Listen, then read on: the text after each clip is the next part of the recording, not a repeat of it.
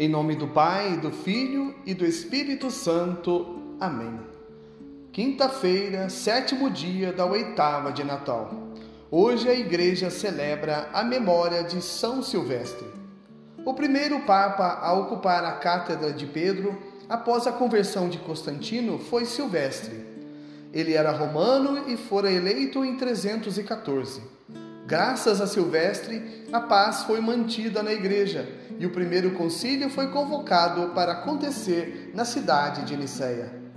Também por causa de Silvestre, Constantino patrocinou à igreja um ato histórico e de muita relevância para a humanidade e o catolicismo.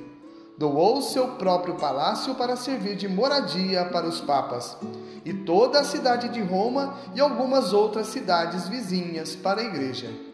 São Silvestre morreu em 335, depois de ter permanecido no trono de Pedro durante 21 anos e produzido tantos e bons frutos para o cristianismo.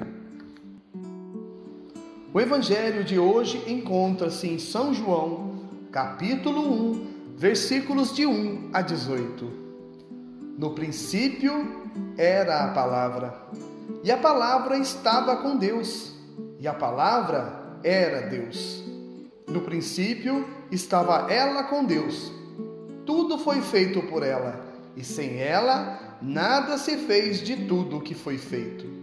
Nela estava a vida, e a vida era a luz dos homens. E a luz brilha nas trevas, e as trevas não conseguiram dominá-la. Surgiu um homem enviado por Deus. Seu nome era João.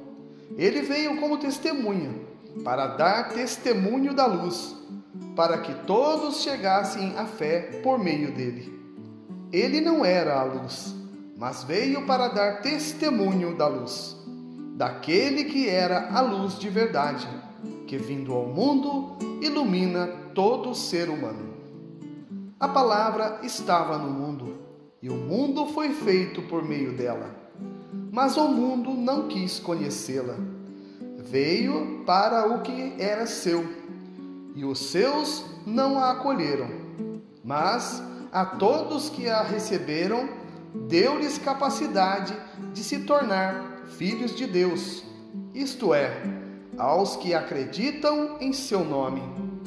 Pois estes não nasceram do sangue, nem da vontade da carne, nem da vontade do varão mas de Deus mesmo.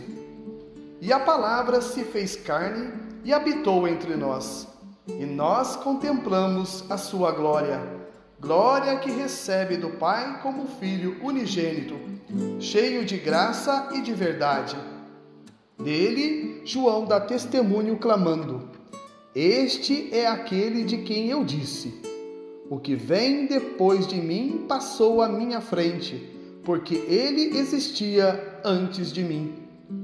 De sua plenitude, todos nós recebemos graça por graça, pois por meio de Moisés foi dada a lei, mas a graça e a verdade nos chegaram através de Jesus Cristo. A Deus ninguém jamais viu, mas o unigênito de Deus, que está na intimidade do Pai, ele nolo deu a conhecer. Palavra da salvação, glória a vós, Senhor. Meus irmãos e minhas irmãs, a todos vós, graça e paz da parte de Deus nosso Pai e de nosso Senhor Jesus Cristo.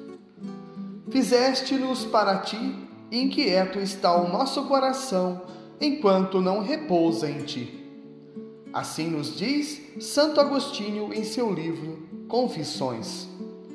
A teologia da revelação nos ensina que Deus se revela na medida em que o homem é capaz de entendê-lo. Ele respeita a nossa fragilidade.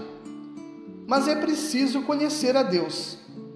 Não se ama aquilo que não se conhece. Conhecer a Deus ajuda a nos conhecer. Deus sempre existiu. Cremos num Deus uno e trino, que é Pai e Filho e Espírito Santo.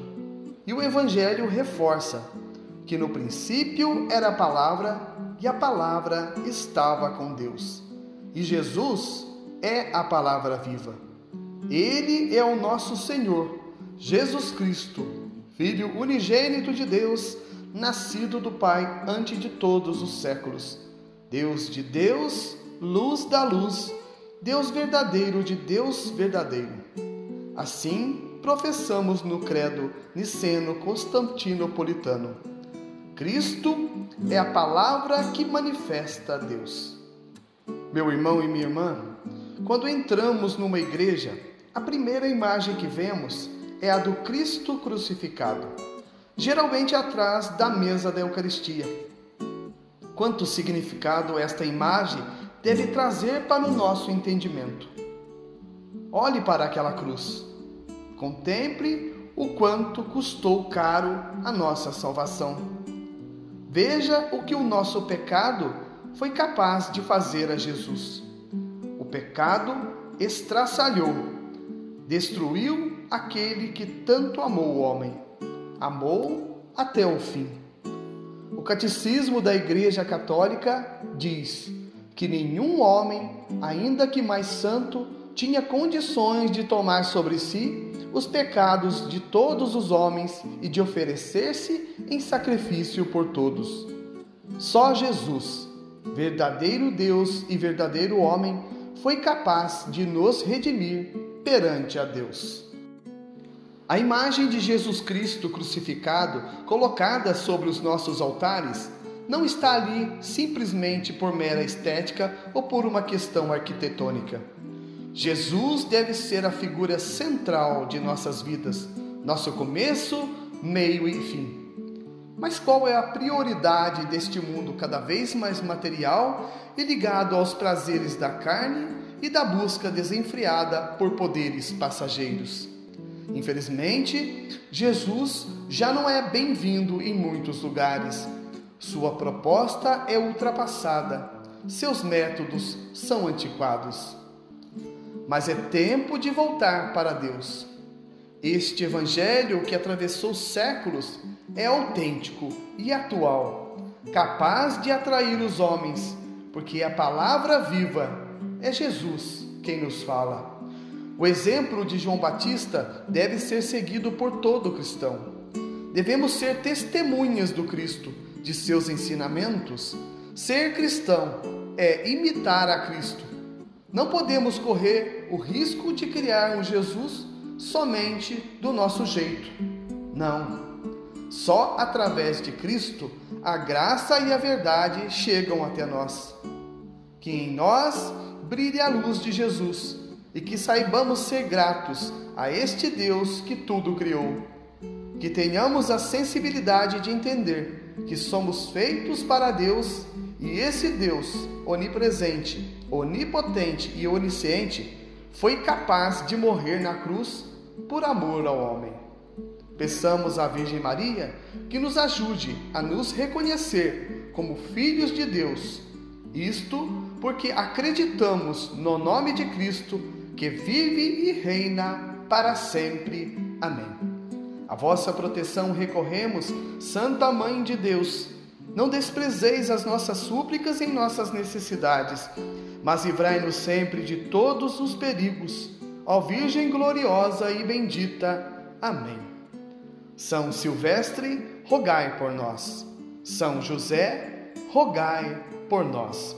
Em nome do Pai, e do Filho, e do Espírito Santo. Amém.